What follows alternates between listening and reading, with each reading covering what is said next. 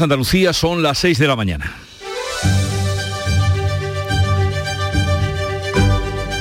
Despierta tu mente, descubre la realidad. En Canal Sur Radio, La mañana de Andalucía con Jesús Vigorra. Bajar o subir impuestos. Esta es la cuestión. Desde que la pasada semana Juanma Moreno anunciara la rebaja de impuestos en el tramo autonómico de la declaración de la renta por mor de la inflación y la supresión del impuesto del patrimonio, se abrió el debate de la fiscalidad en nuestro país y comenzaron a anunciar bajadas en Castilla-León, Murcia, Galicia, el País Vasco, Cantabria está aún tris de hacer lo propio y en las últimas horas también un gobierno socialista, como el de Valencia, ha anunciado que rebajará los impuestos a los valencianos que ingresen menos de 60.000 euros. Lo sorprendente es que Chimo Puig, que había pedido mano dura contra las comunidades autónomas que pretendieran el desarme fiscal, tales fueron sus palabras, ahora ha anunciado una rebaja puntual y detallada, sin contar, eso sí, con la aprobación de su partido que lo tiene en contra en este sentido. Si bien hasta el momento solo Andalucía es la comunidad que ha aprobado rebajas fiscales por decreto, decreto que hoy recibirá el refrendo del Parlamento andaluz. Todo esto sucede mientras el gobierno anuncia una nueva propuesta de fiscalidad, tal vez la creación de un impuesto a grandes fortunas, que presentará antes de que acabe la semana. Veremos qué sale de todo esto. En Canal Sur Radio, La mañana de Andalucía con Jesús Vigorra. Noticias. Que nos disponemos a contarles con Manuel Pérez Alcázar. Manolo, buenos días. Buenos días, Jesús Vigorra. Pero eso sí, comenzando por el tiempo, que todos estamos atentos. Pues este miércoles, este 28 de septiembre, vamos a tener cielos poco nubosos o despejados en Andalucía, con brumas matinales en el litoral atlántico y en, en el Valle del Guadiana. Las temperaturas no cambian y los vientos van a soplar de componente oeste flojos en el interior, con rachas fuertes y ocasionalmente muy fuertes en zonas del litoral mediterráneo. De hecho, está activo el aviso amarillo por fenómenos costeros en Granada y Málaga desde las 2 de la tarde y desde las 8 en Almería por olas que pueden alcanzar hasta los 3 metros. Los termómetros con las máximas eh, van a oscilar entre los 25 grados de Cádiz y los 31 que se van a registrar en Córdoba, Málaga y Sevilla. El Parlamento andaluz, como les anunciábamos, convalida este miércoles el decreto de la rebaja fiscal. El presidente socialista de la Comunidad Valenciana se suma a la bajada de impuestos. El gobierno mantiene el pulso y desacredita el anuncio que hacía Chimo Puig. El decreto del gobierno andaluz que elimina el impuesto de patrimonio, suspende el canon del agua y deflacta la subida de precios de tres tramos del IRPF va a salir adelante por la mayoría absoluta del PP en el Parlamento de Andalucía. La rebaja fiscal andaluza sigue sumando imitadores en otras comunidades. Galicia, con gobierno del PP, se apunta a deflactar el IRPF. La polémica la ha suscitado el presidente valenciano, el socialista Chimo Puig, que anuncia una rebaja del IRPF para rentas inferiores a 60.000 euros. La ministra portavoz Isabel Rodríguez expresa el malestar del gobierno que ha anunciado una subida selectiva de impuestos. Todos tenemos que hacer un discurso responsable porque cada vez que hablamos de política fiscal y de reducir la política fiscal, de lo que estamos hablando es de reducir ingresos, de reducir recursos que después vamos a necesitar en forma de más maestros, más sanitarios, ayudas a las personas desfavorecidas. La Junta está dispuesta a acudir a tribunales. El consejero de la presidencia, Antonio Sanz, considera que el impuesto a las grandes fortunas del Gobierno central, que se podrá desgravar en el del patrimonio, es un ataque a la autonomía fiscal de Andalucía. Les molesta que Andalucía sea líder, pero eso no se puede responder con falta de respeto o ataques a la autonomía, a la competencia, al estatuto y a la voluntad mayoritaria de los ciudadanos que eligió un presidente y un proyecto político para definir su futuro. El próximo sábado, 1 de octubre, entrará en vigor el decreto de la Junta que regula y ordena la actividad de los VTC. Los taxistas anuncian movilizaciones pese a que la norma solo deja fuera dos de sus demandas. Solo se excluye el decreto de del decreto la precontratación con un tiempo de 15 minutos y la eliminación de licencias estatales de las VTC. La norma impide a estos vehículos parar o entrar al centro de las ciudades si no llevan eh, o van ocupados con clientes eh, precontratados tampoco podrán circular ni aparcar a menos de 300 metros de los aeropuertos, estaciones de tren y de autobús. Eh, la consejera de Fomento, Marifran Carazo, explicará hoy en el Parlamento una norma que dice está pensando en los usuarios No ha habido ganadores ni perdedores. Hemos hecho una regulación equilibrada y en base a la seguridad jurídica y seguiremos trabajando en esa dirección porque lo primero son los ciudadanos y es el interés general para este gobierno. Los taxistas que llevarán la norma a tribunales eh, retoman esta tarde sus movilizaciones. Las empresas VTC lamentan que les impongan 52 días de descanso al año. Los ayuntamientos tendrán que velar por el cumplimiento de este decreto. La Junta aprueba el proyecto de ley de economía circular y critica que el gobierno recorte ahora un 40% el trasvase de agua del Tajo Segura Almería. El gobierno andaluz critica que el Ministerio de Transición Ecológica pretenda recortar 105 hectómetros cúbicos anuales del trasvase de agua del Tajo Segura que perjudica a la principal productora hortofrutícola, hortofrutícola de Europa, que es la provincia de Almería. La Junta reclama obras hidráulicas frente a la sequía y ha aprobado la Ley de Economía Circular, que apuesta por la reutilización y el reciclaje, una norma impulsada por el consejero de Sostenibilidad, Ramón Fernández Pacheco, que además se convierte en el nuevo portavoz del gobierno de Juanma Moreno. Por cierto, que será Ramón Fernández Pacheco nuestro invitado hoy a partir de las 9 de la mañana. El debate sobre la rebaja de impuestos complica la negociación de los presupuestos generales del Estado. Unidas Podemos urge al PSOE a limitar las bonificaciones fiscales autonómicas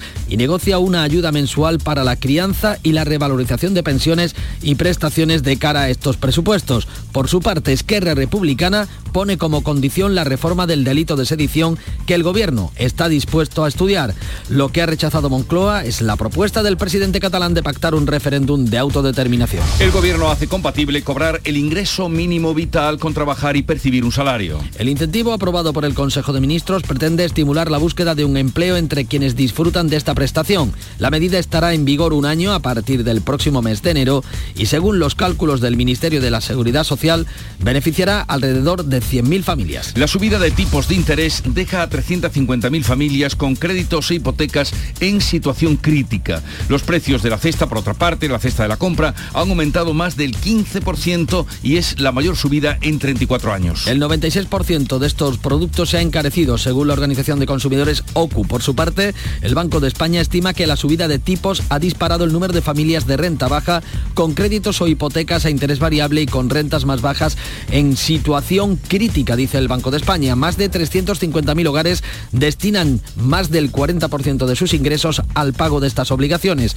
Al nivel de país, el precio de la deuda española se multiplica ya por 7 en un año y bate récords de 2014 solo por detrás de Grecia e Italia. La deuda de España supone ya el 117% de nuestro PIB y deja el bono español en máximos desde la anterior crisis. El abogado de José Antonio Griñán, expresidente de la Junta, ha presentado un incidente de nulidad contra la sentencia del Supremo que confirmó su condena a seis años de prisión por el caso de los ERE. La defensa de Griñán argumenta una posible lesión a la presunción de inocencia porque la sentencia se anunció en dos fechas. En julio se comunicó el fallo y el texto completo se publicó en septiembre. Solicita anular la sentencia o una moderación de la pena, además de la suspensión de la resolución judicial. Tras el incidente de nulidad, a Griñán solo le queda el recurso al Constitucional o el indulto para esquivar la cárcel. El comisario de Justicia de la Comisión Europea llega hoy a España para tratar de resolver el bloqueo largo ya del Consejo General del Poder Judicial. La vista coincide con el pleno de mañana del órgano de gobierno de los jueces en el que el presidente Carlos Lesmes va a presentar el informe técnico que articula su sucesión. Lesmes ha amenazado con dimitir si PSOE y PP no alcanzan un acuerdo para renovar el Poder Judicial cuyo mandato lleva casi cuatro años caducado y bloqueado. Elena Sánchez Caballero ha sido elegida presidenta interina de la Radio Televisión Española en sustitución de José Manuel Pérez Tornero, que ha presentado su dimisión al perder la confianza de los partidos del gobierno PSOE y Unidas Podemos. La dimisión de Tornero ha desatado una batalla entre los sindicatos de Radio Televisión Española, UGT lamenta su marcha y Comisiones Obreras eh, se alinea con las tesis de Unidas Podemos y la aplaude. La elección de Elena Sánchez ha, sido, ha salido adelante por la mínima con los votos a favor de cinco de los nueve consejeros. Ahora tendrá que ratificar su nombramiento el Congreso. Sánchez Caballero es una periodista de larga trayectoria en la cadena pública. Controlados los dos incendios forestales declarados en Mijas, en Málaga. El Infoca desconoce por el momento si existe relación entre ambos, lo determinará la Brigada de Investigación. También ha quedado estabilizado el fuego que afecta a Villamanrique de la Condesa en Sevilla. La fuga de los gasoductos Nord Stream forma un una mancha de burbujas en el mar Báltico a un kilómetro de diámetro. Crece la hipótesis de que ha habido un sabotaje. Rusia ultima el recuento para la anexión de los territorios ucranianos ocupados. La hipótesis del sabotaje en los gasoductos cobra fuerza ya que es casi imposible que se produzcan tres fugas simultáneas a 75 kilómetros una de la otra. La comisión abrirá una investigación y garantiza la respuesta más contundente. Nadie señala abiertamente a Rusia. El Kremlin dice estar muy preocupado y pide también una investigación. Entre tanto, Moscú anuncia que entre el 76 y el 92% de los ciudadanos de los territorios ocupados en Ucrania han apoyado la anexión a Rusia en los referendos. A este viernes, Putin podría anunciar la anexión en su discurso en la Duma. Y en deporte, la selección española vuelve a ganar con épica y se clasifica para la fase final de la Liga de Naciones. Los de Luis Enrique ganan a Portugal en Braga con un gol de Morata en el minuto 87. La obligada victoria le vale la clasificación para la final a 4 que disputará con Croacia, Italia y Países Bajos. Así viene el día, pero vamos a conocer cómo lo refleja la prensa que ya ha visto y repasado. Paco Ramón, buenos días. Muy buenos días Jesús. Son varios los asuntos que dominan las portadas de los principales diarios nacionales, pero hay un tema central que tiene su origen en esa bajada de impuestos planteada por el gobierno andaluz. Ahora es el Ejecutivo Valenciano del socialista Ximo Puig quien se suma a esta iniciativa. A veces lo cuenta en su portada interior con el siguiente titular, enfado en el gobierno con Ximo Puig por su bajada unilateral de impuestos.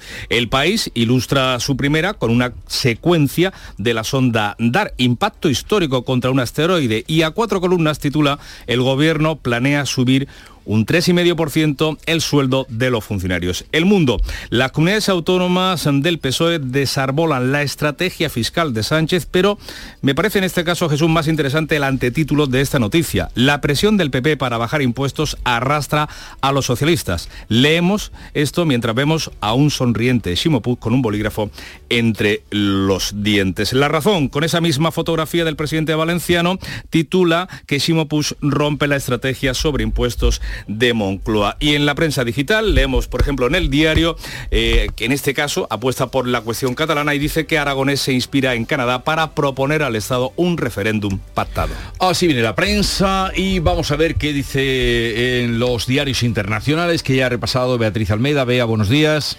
Buenos días. Comenzamos mirando a esos supuestos sabotajes de los gasoductos Dice el Borsen de Dinamarca, es difícil imaginar que las fugas de gas sean accidentales. Son palabras de la primera ministra Mette Frederiksen.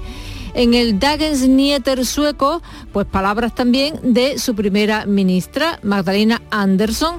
Suecia no está siendo atacada, pero es posiblemente un sabotaje. En el francés, Le Monde sospecha de sabotaje tras fuga tras fugas inexplicables, con fotografía de la gran mancha blanca y redonda en el mar, que son burbujas de gas saliendo. Esa foto está en mm. todos los periódicos del medio mundo. Sobre los referéndums, el Pravda ruso, con tono triunfante, Donetsk, Lugansk, Zaporilla y Gerson han votado unirse a Rusia. Con el 100% escrutado, el 93% ha votado sí al ingreso en la Federación Rusa.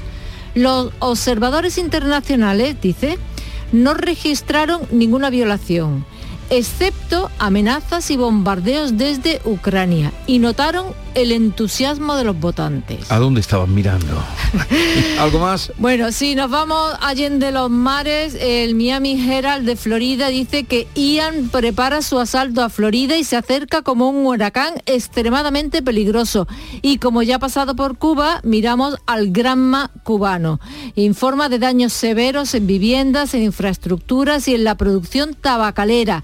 La provincia de Pinar del Río está al completo sin luz. Bueno, ya ven ustedes que representación de toda la prensa internacional. Y Charo Padilla, buenos días, querida. Hola, querido, buenos días. ¿Cómo comenzó el Club de los Primeros? ¿Cómo comenzó la mañana en Andalucía? Tengo que confesar que no dejo de sorprenderme cada día con los oyentes del Club de los Primeros. Los miércoles ya sabes que es siempre por lo negro, primeros por lo negro y son transportistas. Hoy hemos conocido... qué es lo negro? Em, eh, ellos siempre dicen, ¿Qué es lo negro? a ver, ellos siempre dicen, siempre por lo negro. Ah, ya, ya, siempre ya, por el asfalto. es una ahora- frase que dicen los lo transportistas. entiendo, ahora lo entiendo. Entonces yo le he puesto primeros por lo negro. Primero por lo negro. Los miércoles. Entonces, un transportista apadrina a otra persona, ¿no? Bueno, pues fíjate la conjunción entre Antonio, que es transportista, pero además es inventor. Quiero decir que en las horas y horas al volante eh, le da vuelta a la cabeza. Ha inventado un sistema para que las porterías de, de- de los futbitos, de los, Sí. juegan los niños, no se caigan. Entonces, que ceden muchas veces Ajá. y ha habido accidentes.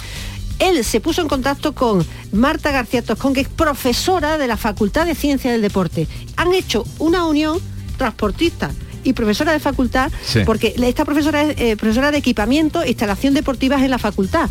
Y entonces él la eh, a- me- a- indagó, averiguó, se puso en contacto con ella y han hecho esta eh, invención conjunta. Pues fíjate. Fíjate tú cómo es, tendría que entrevistarlo, porque es interesantísimo. Me lo apunto. Transportista y una profesora de facultad. Eso sí que son sinergias. Fíjate, ¿eh? Chao, hasta luego. Adiós. ¿Y cómo viene el día? Beatriz Galeano, me alegro de verte, Beatriz. Buenos Hola, días. buenos días. Pues economía y política ocupan este miércoles la agenda en Andalucía. En Sevilla, el presidente de la Junta, Juanma Moreno, va a inaugurar la 39 Conferencia Mundial de la Asociación Internacional de Parques Tecnológicos. Los secretarios generales de Comisiones Obreras y UGT, Unai Sordo y Pepe Álvarez, presentan también hoy el calendario de movilizaciones para los próximos meses. Van a exigir el incremento de los sueldos en los convenios colectivos. Vamos a conocer también de economía la evolución de las hipotecas porque el Instituto Nacional de Estadística publica los datos de julio. Y por último te cuento, el consejero de Universidad, José Carlos Gómez Villamandos, va a inaugurar el curso académico en la Universidad de Huelva. Ya lo han oído en el repaso a la prensa de hoy, la prensa nacional, la salida del presidente de la Comunidad Valenciana anunciando rebajas fiscales después de hace tan solo unos días combatirlas ha sorprendido al tempranillo, a los suyos y a los contrarios. Tempranillo de los míos. No saben los socialistas a quién pedirle socorro cuando algunos de los suyos actúan como los otros. Baja los impuestos Juanma y Chimo va a hacer lo propio. Y los de Sánchez no saben cómo espantar ese coco que puede multiplicarse hasta que viéndose solo Sánchez tenga que ceder o actuar como los locos y acabar dando bandazos. Ahora quito, ahora pongo o ahora alivio a los ricos y a los pobres los ahogo. Cuando se toca el bolsillo puede suceder de todo. Da igual que manden azules o el mando lleven los rojos. Antonio García Barbeito que volverá al filo de las 10 con los romances perversos hoy dedicados a la cesta de la compra.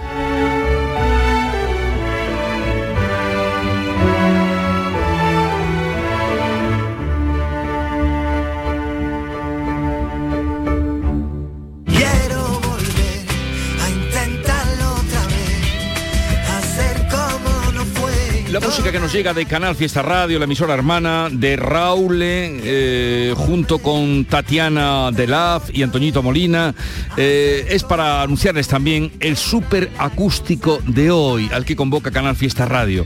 Auditorio Nissan Cartuja, a partir de las 6 de la tarde. Quedan invitados.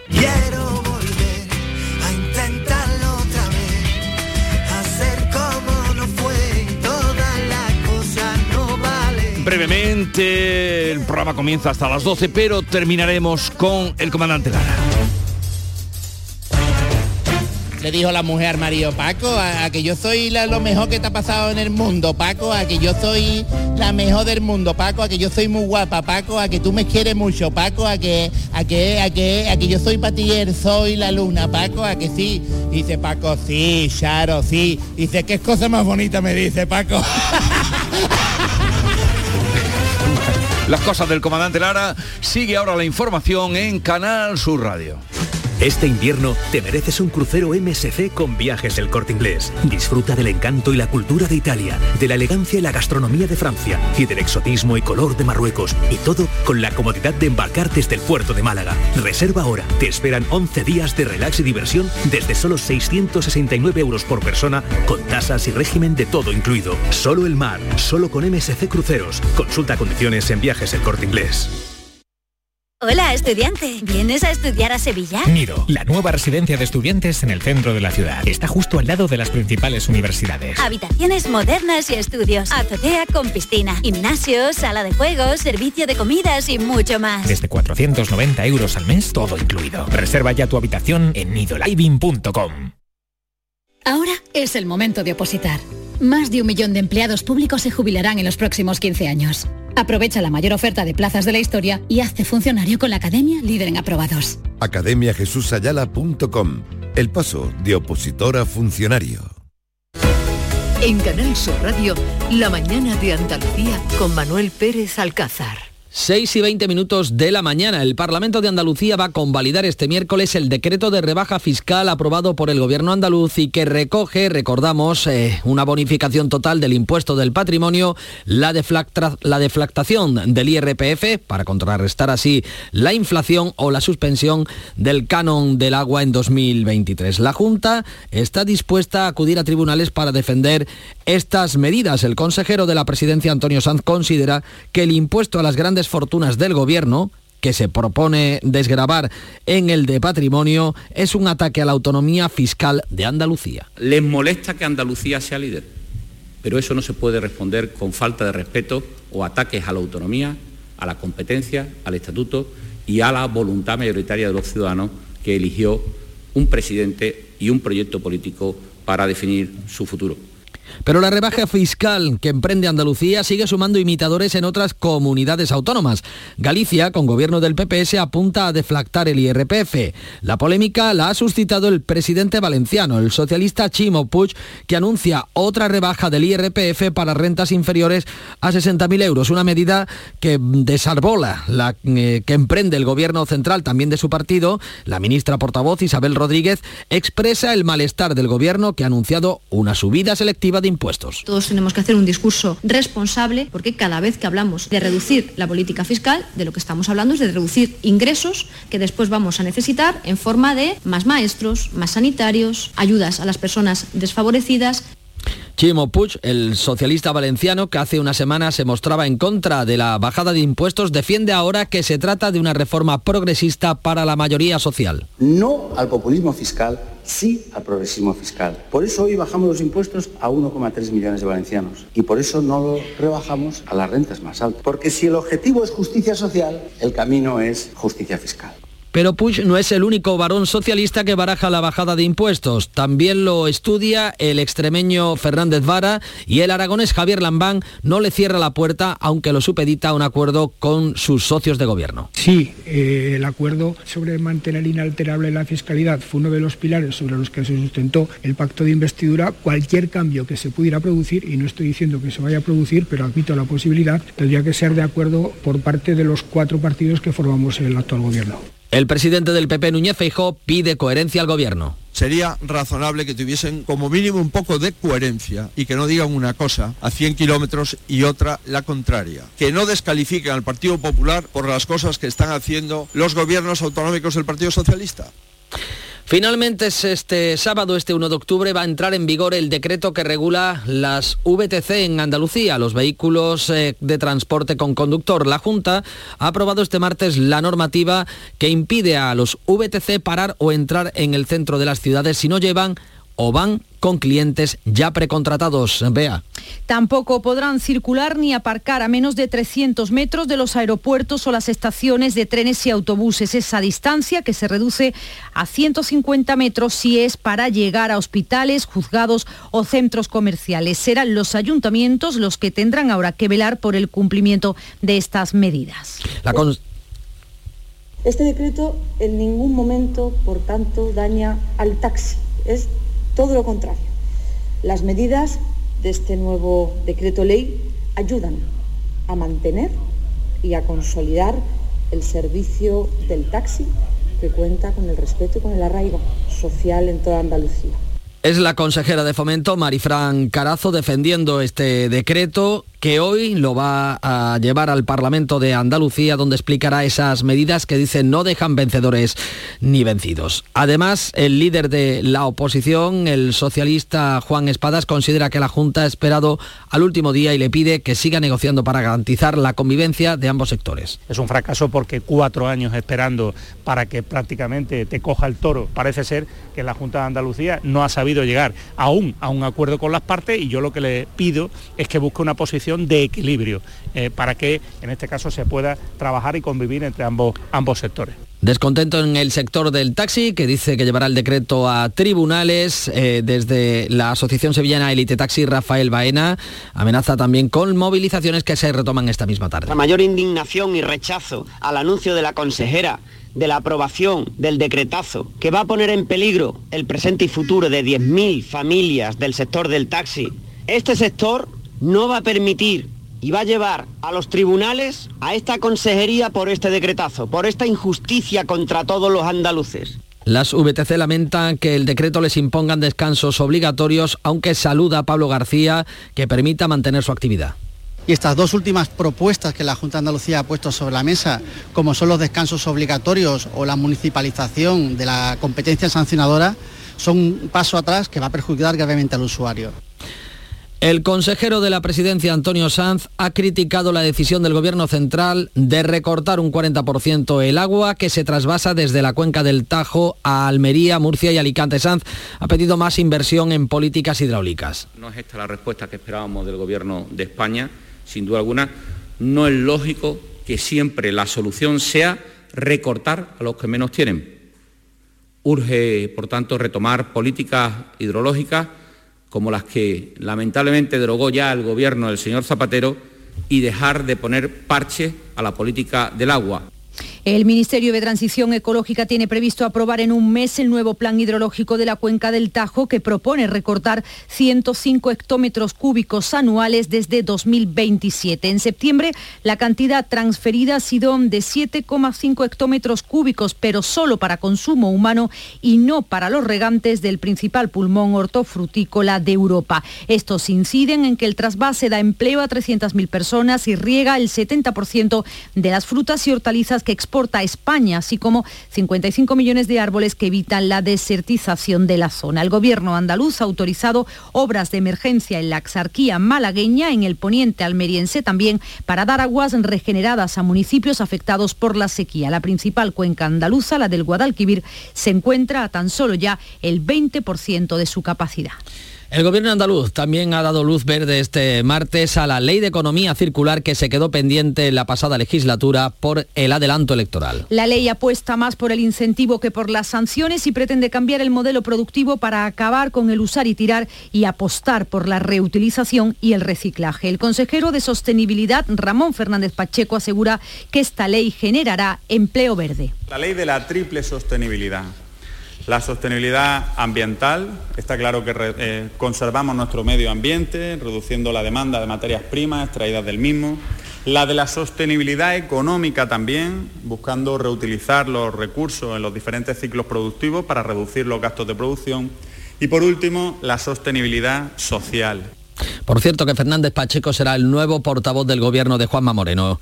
En relación a la energía, la fuga de los gasoductos Nord Stream forma ya una mancha de burbujas en el mar Báltico de un kilómetro de diámetro. Crece la hipótesis del sabotaje. Rusia ultima el recuento para la anexión de los territorios ucranianos ocupados. El recuento de esos referéndums. Este viernes Putin podría anunciar la anexión en su discurso en la Duma. 6 de la mañana, 28 minutos. La mañana de Andalucía. Sencilla, Sencilla, rápida, rápida, fácil de manejar. fácil de Así es la nueva app de Canal Sur Radio. Con todos los programas y audios destacados, los podcasts, emisiones en directo. Para que sigas conectado a nuestra programación y a los espacios que más te gustan y sigue. Cuando quieras, donde quieras. Descárgate ya nuestra app. Todo Canal Sur Radio, Radio Andalucía Información, Canal Fiesta, flamencoradio.com y Canal Sur Radio Música para ti. Cuando quieras, donde quieras. Más Andalucía, más Canal Sur Radio.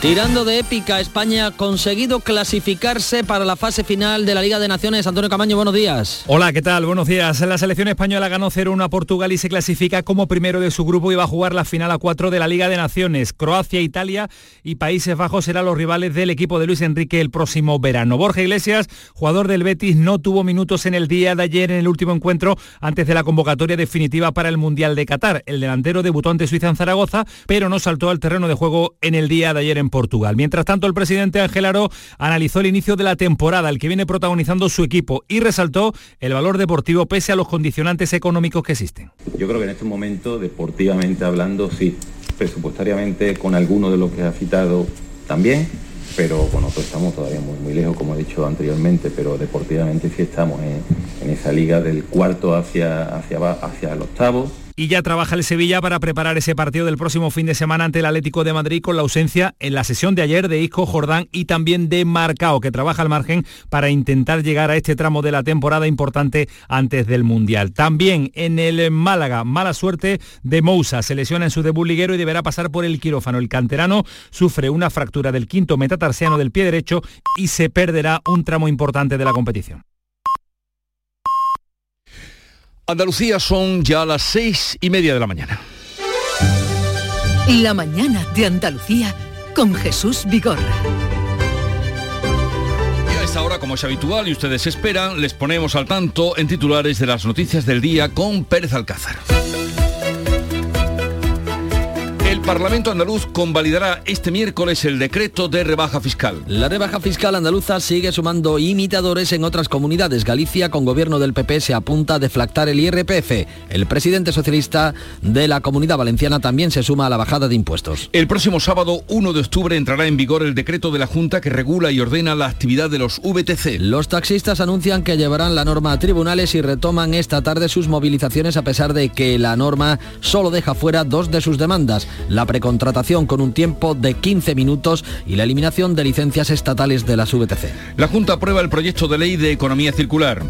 El gobierno andaluz critica que el Ministerio de Transición Ecológica recorte un 40% el trasvase de agua del Tajo Segura a Almería, 105 hectómetros cúbicos anuales. El gobierno hace compatible cobrar el ingreso mínimo vital con trabajar y percibir un salario. La medida aprobada por el Consejo de Ministros estará en vigor un año a partir del próximo mes de enero y según los cálculos del Ministerio de Seguridad Social beneficiaría alrededor de 100.000 familias. La fuga en el gasoducto Nord Stream forma ya una mancha de en el mar Báltico muy apreciable de un kilómetro de diámetro. La Comisión Europea va a arbitrar una investigación y garantiza la respuesta más contundente mientras crece la hipótesis del sabotaje.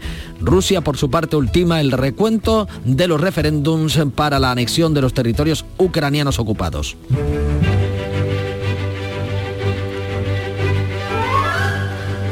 Hoy el santoral nos lleva a recordar la figura de San Venceslao de Bohemia, duque de Bohemia, mártir, educado por su abuela, santa también, Santa Ludmila en sabiduría y en comportamiento humano. Es muy venerado, recordado en todo Centro Europa, especialmente en Praga, donde eh, auxilió a los esclavos que iban a ser vendidos.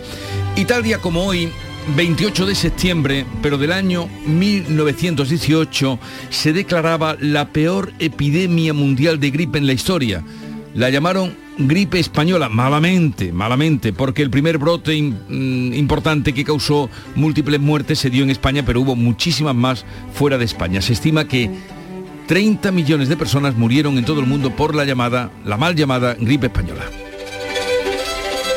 Y tal día como hoy nació la eh, de Coria, la persona, bueno, la famosa cantante de Coria, Pastora Soler, pero en 1978. Y tal día como hoy también, 28 de septiembre, muere en 1964 Harpo Mars, comediante, actor estadounidense y que junto a sus hermanos hicieron películas eh, míticas y de leyenda. La parte contratante de la primera parte será considerada como la parte contratante de la primera parte y la parte contratante de la primera parte será considerada en este contrato. Oiga, ¿por qué hemos de pelearnos por una tontería como esta? La cortamos.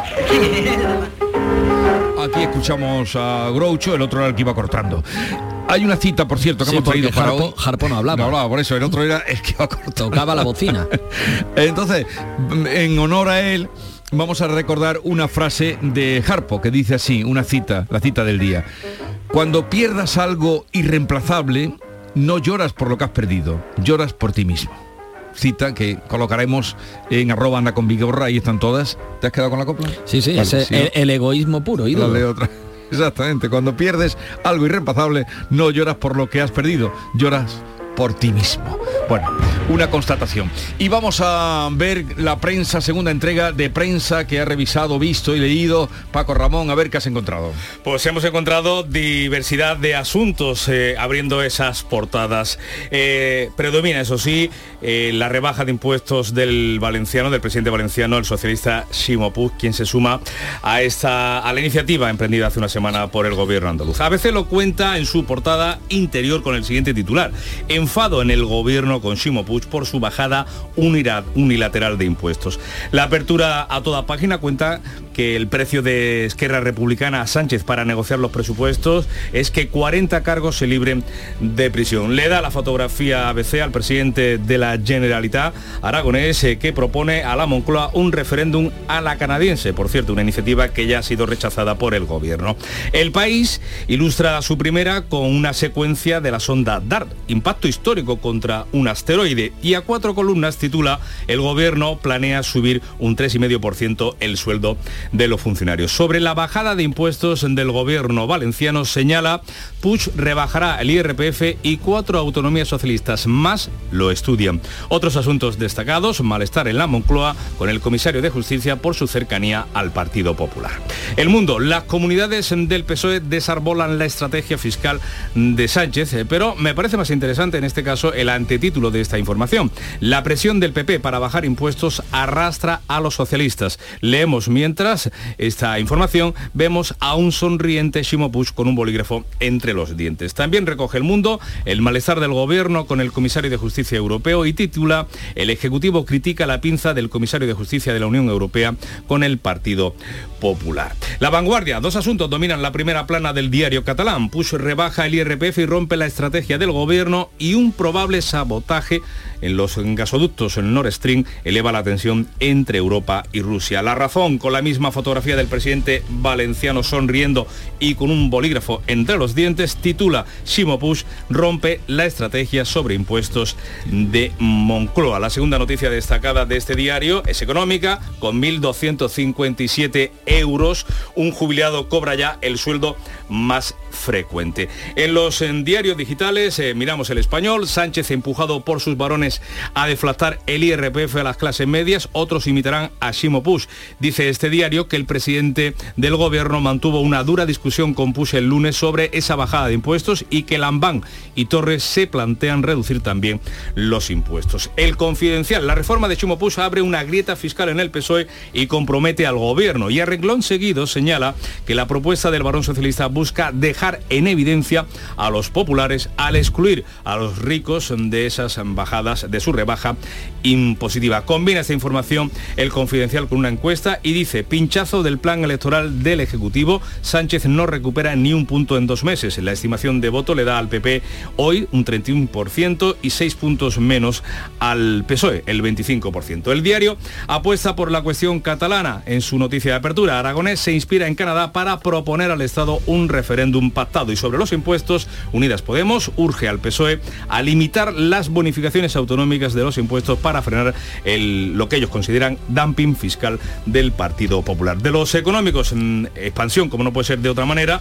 alude a ese plan fiscal de Push, irrumpe en la batalla fiscal rebajando el IRPF y dinamita la estrategia del gobierno. Y de los andaluces, dos asuntos. La universidad tendrá un modelo que asegurará su suficiencia financiera, es lo que dijo el rector eh, Juan Gómez en su última inauguración del curso, repasando así la actualidad de la Universidad de Jaén. Hoy se va a inaugurar ese curso, como hemos escuchado antes, en la de Huelva. Y un apunte más, las ventas de las pymes andaluzas crecen un 45% cuando crecen a través de plataformas como Amazon.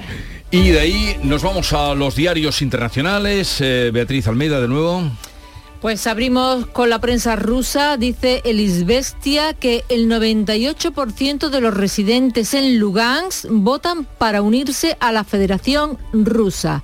En el Ukrainska Pravda, diario de Ucrania, asegura que Putin anejará los territorios ucranianos inmediatamente después del 1 de octubre para, fíjate, ojo, permitir el reclutamiento forzoso de la población civil ucraniana en el ejército ruso. Es decir, que los ucranianos van a ser movilizados también para luchar con el ejército ruso contra su propio pueblo. El que se sienta ruso, Sí. vale, pero el que se sienta ucraniano lo van a obligar a luchar contra Ucrania. En fin, si esto llega eh, más allá, que veremos. Eh, dice la estampa italiana que Meloni no cede con Salvini. No lo quiero. Está cerca de Putin, dice. Bueno, ya empezamos. La prensa francesa es muy insistente en las malas relaciones entre Rusia y China. Eh, dice Le Figaro que Pekín está avergonzado de la precipitación de Putin. La llamada a la movilización ha sido recibida con un tenso silencio en Pekín. La prensa oficial no ha informado apenas y los diplomáticos chinos se aferran en pedir una vez más diálogo y un alto el fuego. Sobre los gasoductos, el Politiken de Dinamarca parece una guerra híbrida entre Rusia y la Unión Europea a un nuevo nivel. La fuga emite gases de efecto invernadero muy potentes. El Aftonbladet sueco titula El gas debe salir libremente durante una o dos semanas antes de, que la tubería se pueda examinar. Hay que vaciarlas por completo. La prensa finlandesa es más osada. El editorial del periódico Italekti de Helsinki dice, los rusos probablemente volaron el Nord Stream. Las redes de energía finlandesas también están en riesgo. Y en el continente americano, el Wall Street Journal, Ian se aproxima a Florida y amenaza a Tampa. Dos millones de residentes han recibido la orden de evacuación. Pues hasta aquí el repaso de la prensa, completito, completito repaso de la prensa. Sigue ahora la información en Canal Sur Radio. Uh, buscamos algo más emocional. Siguiente. Lo siento, pero no pasas a la final. Del 24 de septiembre al 13 de noviembre, Portaventura World te trae el auténtico Halloween. Entradas más hotel desde 65 euros por persona y noche, un día en Ferrari Land incluido. Plazas limitadas, consulta condiciones en viajes el corte inglés.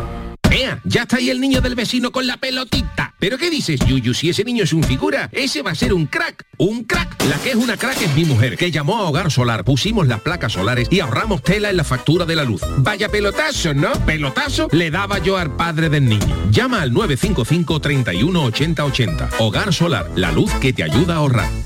Ayer hubo sorteo de Bonoloto. Y anteayer también. Y antes de antes de ayer también hubo sorteo. Y antes de antes de antes de ayer, curiosamente, también.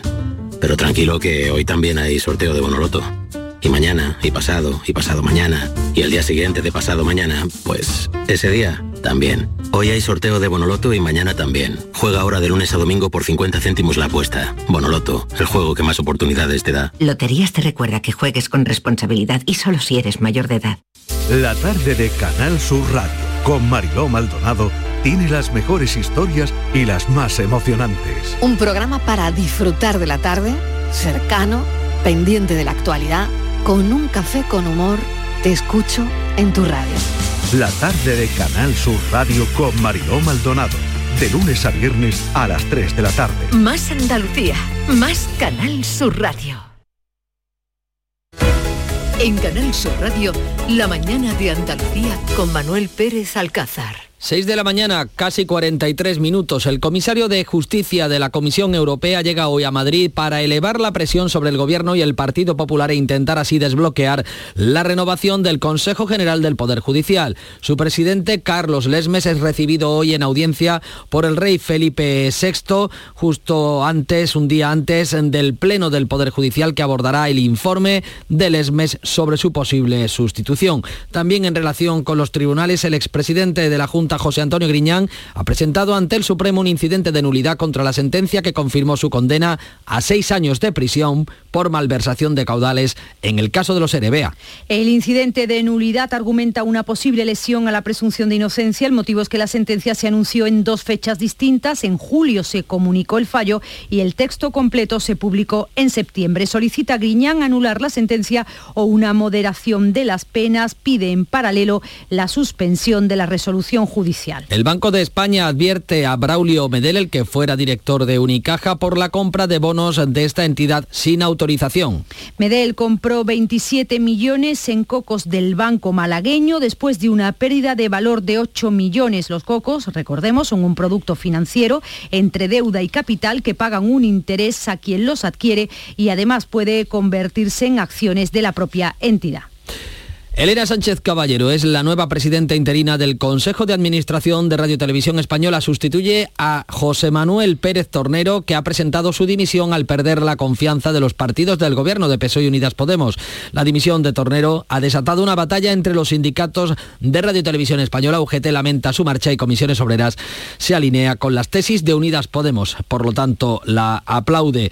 Por cierto, que las rebajas fiscales de las que les venimos hablando pueden poner... Eh, en dificultad la negociación de los presupuestos generales del Estado. Unidas Podemos urge al PSOE a limitar las bonificaciones fiscales autonómicas y negocia una ayuda mensual para la crianza y la renovación de pensiones y prestaciones de cara a los próximos presupuestos. Por su parte, el portavoz de Esquerra Republicana, Gabriel Rufián, pone como condición la reforma del delito de sedición que el Gobierno está dispuesto a estudiar. Que se trataría de poner justicia donde ahora mismo hay injusticia y eso lo saben perfectamente. Y saben perfectamente lo que tienen que hacer. Si incumplen, pues eh, será muy difícil empezar a hablar de presupuestos. Lo que ha rechazado Moncloa es la propuesta del presidente catalán Per Aragonés de pactar un referéndum de autodeterminación.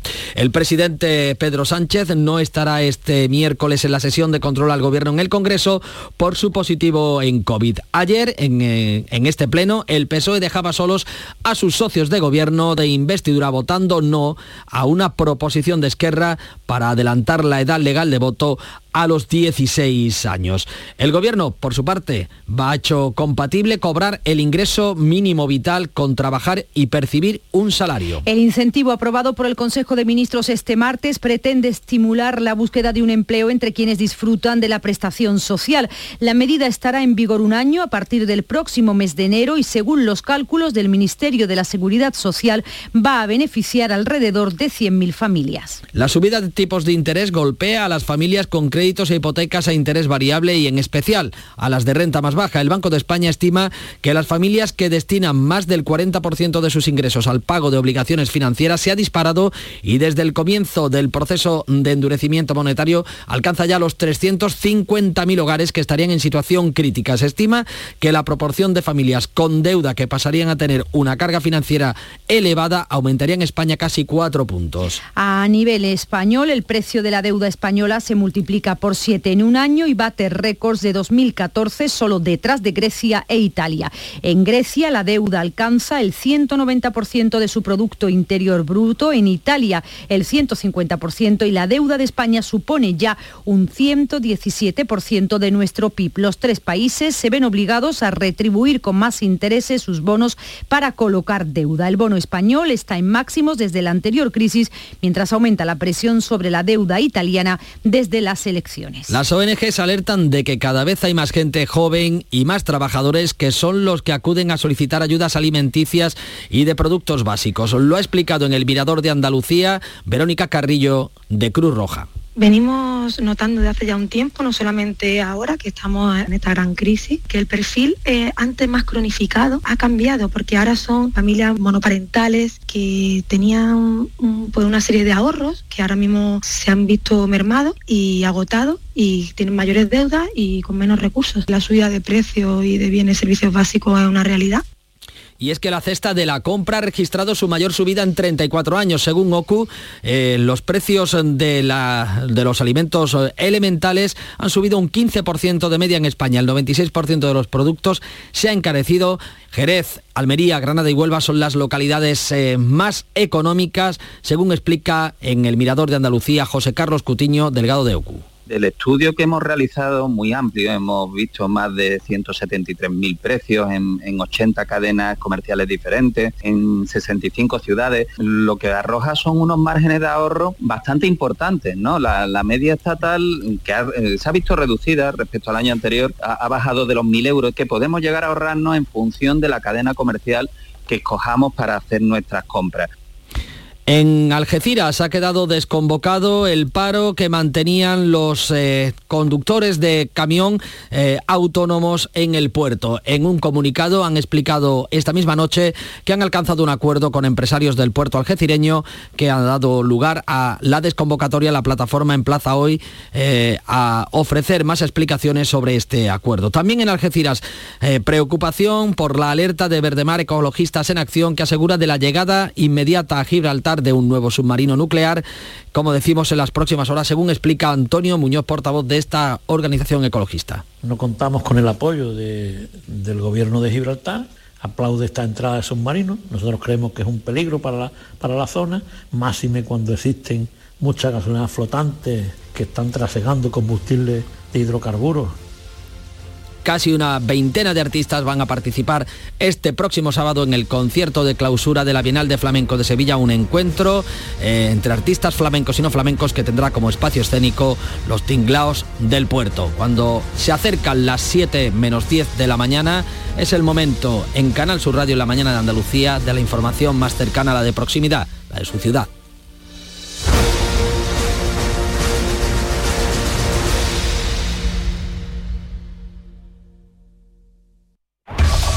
En la mañana de Andalucía de Canal Sur Radio, las noticias de Sevilla. Con Pilar González. Hola, buenos días. Los taxistas vuelven a manifestarse esta tarde en Sevilla en contra del decreto que regula los VTC, a pesar de que la nueva norma prohibirá que estos vehículos circulen vacíos o estacionen por zonas concurridas como el centro, Nervión, hospitales o estadios de fútbol. Esto en una ciudad que tendrá toldos en los 12 puentes que hay. El ayuntamiento ha encargado ya el estudio para sus diseños. Enseguida se lo contamos en un día en el que tenemos cielo prácticamente despejado y las temperaturas sin grandes cambios. Está previsto alcanzar 27 grados en Lebrija, 28 en Morón, 29 en Écija y 30 en Sevilla. A esta hora 16 grados en la capital.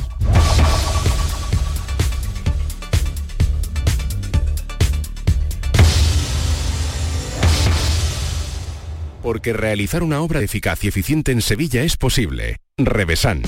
Contamos y trabajamos con arquitectos, administradores de fincas y para particulares, llevando a cabo sus proyectos con la calidad y seriedad que nos caracteriza. Contáctenos en revesan.es. Revesan, transformando Sevilla.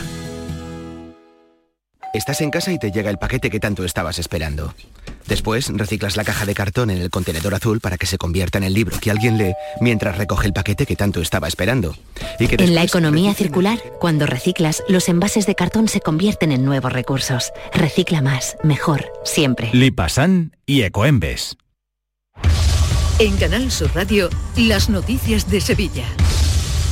Esta tarde los taxistas vuelven a concentrarse frente al Parlamento andaluz. A las 5 partirán en manifestación desde el Estadio de la Cartuja. Protestan contra la aprobación por parte del Gobierno andaluz del decreto que regula la convivencia entre taxistas y vehículos de transporte con conductor, los VTC. Según la Junta, el decreto recoge todas las medidas propuestas por los taxistas, excepto la precontratación de VTC con un mínimo de antelación de 15 minutos y la eliminación de licencias. Pero finalmente no habrá paradas de VTC ni se parar por la calle sin contrato previo. Se establecen zonas de protección para que estos vehículos no puedan aparcar ni circular sin clientes a 300 metros de aeropuertos, puertos, estaciones de trenes y autobuses. De este modo no podrán circular sin clientes por el centro de Sevilla o la zona de Nervión. Tampoco podrán situarse a menos de 150 metros de hospitales o centros comerciales con paradas de taxi. Tendrán que guardar esa misma distancia para eventos deportivos o culturales. La consejera de Fomento, Marifran Carazo, defiende la legalidad y la, y la bondad de esta norma. Eh, cambiamos ese tiempo por espacio, en 300 y 150 metros. Y nos parece que es una medida sensata, una medida que avanza en ese criterio de proteger determinadas zonas, impedir la contratación a mano alzada o con voz, porque saben que esto solo lo puede hacer el taxi y solo lo va a poder seguir haciendo el taxi en Andalucía, e incorporando otras que también el taxi nos trasladaba. La norma no satisface ni a taxistas ni a conductores de VTC. Los taxistas andaluces llevarán a los tribunales el decreto de la Junta, así lo ha anunciado en Canal Sur Radio el portavoz de Elite Taxi, Rafael Baena.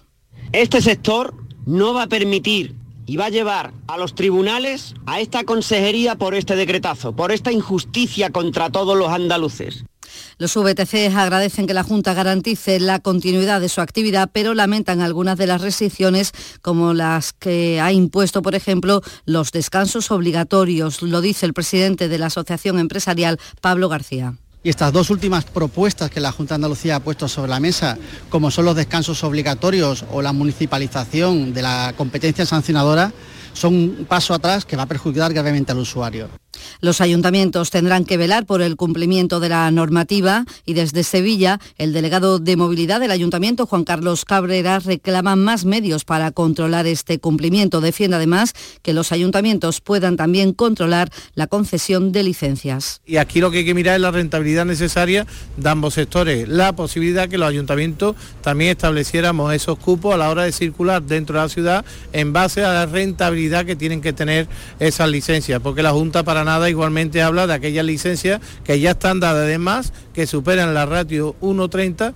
Y más asuntos. El Ayuntamiento de Sevilla va a colocar toldos en 12 puentes de la ciudad, los que cruzan el río y también los que pasan por las vías de tren. Se instalarán durante los dos próximos años y forman parte del proyecto para dotar de sombra a amplias zonas de la ciudad y luchar contra el calor que va en aumento. Así lo ha anunciado el alcalde Antonio Muñoz se va a aprobar la licitación de una asistencia técnica de 600.000 euros para colocar toldos en los puentes de Sevilla, una vez que se realice el estudio correspondiente y se verá la viabilidad para poder eh, colocar durante los meses de verano pues eh, esos toldos en, nuestros puentes emblemáticos, porque todos hemos cruzado algún puente en el mes de julio y sabemos de lo que estoy hablando.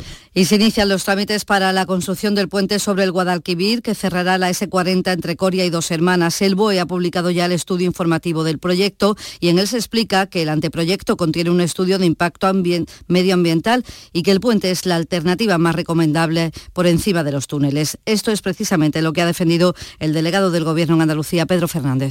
Hay una menor huella de carbono en el sentido de que el mantenimiento no exige una iluminación permanente los 365 días del año, 24 horas al día o una ventilación, y digo ventilación y iluminación, que al final son generadores también de CO2, cosa que no ocurre en el exterior, o 72.000 metros cuadrados de zona y espacio verde, de corredor verde que se plantea en torno al viaducto, con la posibilidad también el viaducto, que no ocurre en el túnel, de que pueda haber también transeúntes desde el punto de vista peatonal o de vehículos no motorizados. Se abre ahora un periodo de 30 años para presentar, de 30 días, perdón, para presentar alegaciones. La consejera de Fomento ha confirmado que la Junta presentará sus alegaciones, al igual que lo va a hacer el Ayuntamiento de Coria. Y Cazalla de la Sierra celebra hoy y mañana el octavo Congreso Europeo de Turismo Rural, una cita que lleva por título El futuro del turismo rural regenerativo, digital e inteligente. 30 expertos van a poner sus conocimientos sobre nuevas tecnologías a disposición de empresarios de alojamientos turísticos y empresas de turismo. Está organizado por escapadarural.com, plataforma con más de 2 millones de miembros y apoyada por la Diputación y la Junta. El alcalde de Cazalla, Sotero Martín, valora la repercusión que tendrá para la marca turística de la localidad. Fíjense lo que supone que Casalla sea el centro de esas dos millones de personas profesionales de toda Europa. El impacto económico es que los que van a estar en presencia física, habrá otros que estén, estén a través de videoconferencia, que son 150 personas, pues van a conocer el territorio y van a conocer todas las excelencias del territorio como destino conocer un destino es fundamental. Y a las 9 de la mañana se inaugura en Sevilla oficialmente la cumbre de la Asociación Internacional de Parques Científicos que se celebra en Cartuja. Acuden el presidente de la Junta y el alcalde de la ciudad. El evento reúne a más de 500 expertos y profesionales de más de 70 países. 6 de la mañana y 57 minutos. Gracias a Conectar Europa, el puerto de Sevilla avanza en proyectos tecnológicos para sincronizar el buque, el tren y el camión. Puerto de Sevilla, el mar en el corazón de Andalucía. Canal Fiesta celebra el primer superacústico de la temporada El miércoles 28 de septiembre a las 6 de la tarde te esperamos en el Auditorio Nissan Cartuja de Sevilla con la participación de Raúl, Antoñito Molina y Tatiana de la Luz. Puedes recoger tu invitación en el Auditorio Nissan Cartuja en la calle Albert Einstein en horario de lunes a jueves de 9 de la mañana a 2 y de 4 a 6 de la tarde. Y por supuesto, síguenos en directo desde las 6 de la tarde en Canal Fiesta. Más Andalucía, más Canal Fiesta. Las noticias de Sevilla. Canal Sur Radio. Y durante todo el fin de semana se celebra la Feria de la Seda de los Molares. Hoy el programa de Canal Sur Mediodía se emitirá en directo desde esta localidad sevillana a partir de las 12. Y un día más, la programación de la Bienal de Flamenco. Carlos López. El telón del Maestranza se levantará a partir de las 8 de la tarde para estrenar Manuel, acrónimo de magnánima, ancestral, noble, universal, esencial, libre y auténtica. Así se describe en esta aventura que se adentra en la esencia de su arte, arte como el que también atesora José Quevedo Bolita, que presentará un recital con cabida para la improvisación. Una parte donde voy a tocar los temas que van a conformar mi nuevo disco y luego voy a dejar otra parte del concierto para tocar al libre albedrío, ¿no? Experimentar con la improvisación y bueno, ver lo que sale de ese momento, ¿no? A las 9 de la noche en el Espacio Turina. Deportes, Antonio Camaño. Hola, ¿qué tal? Buenos días. La selección española ganó 0-1 a Portugal y se clasifica como primero de su grupo y por tanto va a jugar esa final a 4 de la Liga de Naciones. Croacia, Italia y Países Bajos van a ser los rivales del equipo de Luis Enrique el próximo verano. Borja Iglesias, el delantero del Betty, no tuvo minutos en el día de ayer, debutó en el anterior encuentro la derrota ante Suiza, pero ayer no saltó al terreno de juego en Portugal. Mientras tanto, en el Sevilla trabaja Lopetegui para preparar el partido del próximo fin de semana ante el Atlético de Madrid. Ayer, Sinico, Jordán y Marcao. Los internacionales, todas las ausencias que tiene el Sevilla empezarán a llegar en el día de hoy. 16 grados en Sevilla, 13 en Estepa.